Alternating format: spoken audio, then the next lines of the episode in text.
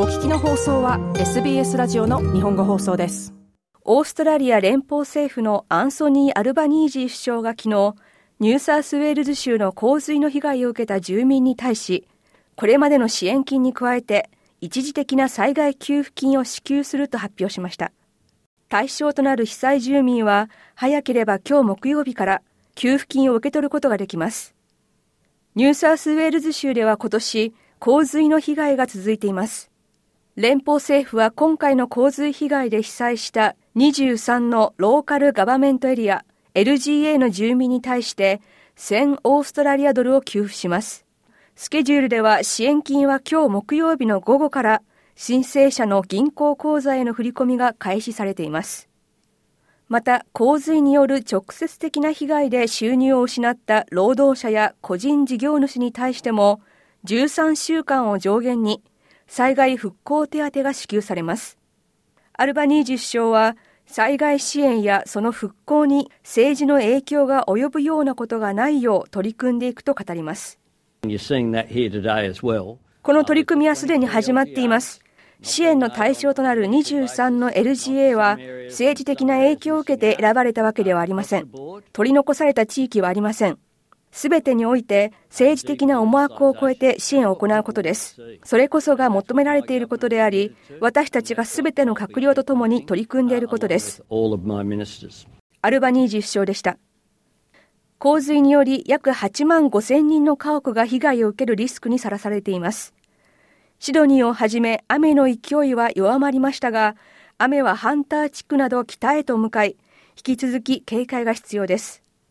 オーストラリア気象庁によると、最も大きな被害をもたらす雨は沖合に移ったものの、多くの洪水警報が引き続き発令されています。シドニーの北セントラルコーストの住民からは、これまでにないほどの洪水被害を受けているとの声が上がっています。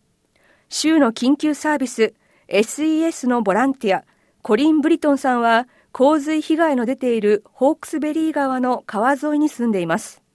地元コミュニティは相次ぐ洪水で悲しみに打ちひしがれていると語ります。絶望的な気持ちになっている人もいますし、多くの人が今年、今回より前に起きた洪水被害からやっと立ち直っているところでした。被災した自宅を掃除し、リノベーションや修理をしたところでした。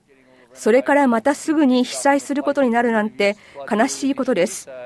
過去2年足らずの間にこれだけの大掃除をしなければならないのは今回が3回目です。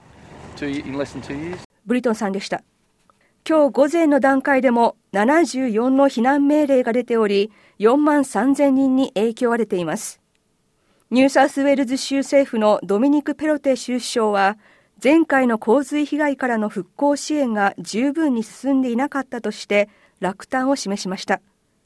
ペロテ州首相は、州政府が連邦政府とよりうまく連携することで、被災したコミュニティは迅速に必要な支援を受けることができると述べました。変化は最近起こりました。連邦政府は今、世話人、ケアテイカーとしての役割を強めています。私は常に複雑な手続きなどによって必要な人への金銭的なサポートが遅れてしまうよりも、まずとにかく現金を被災者に迅速に届け、後から確認作業を行うという方針を取るべきだと考えています。ペロテ州首相でした。一方、連邦政府は迅速な金銭的支援のその先も見据えています。連邦政府のアルバニージー首相は、気候変動によって引き起こされ、また繰り返される異常気象への長期的な解決策を探ることに取り組んでいく考えです。私たちが気候変動に対して世界的な行動を起こさないままでいれば、このような異常気象はもっと頻繁に起きるようになり、被害もさらに大きくなるでしょう。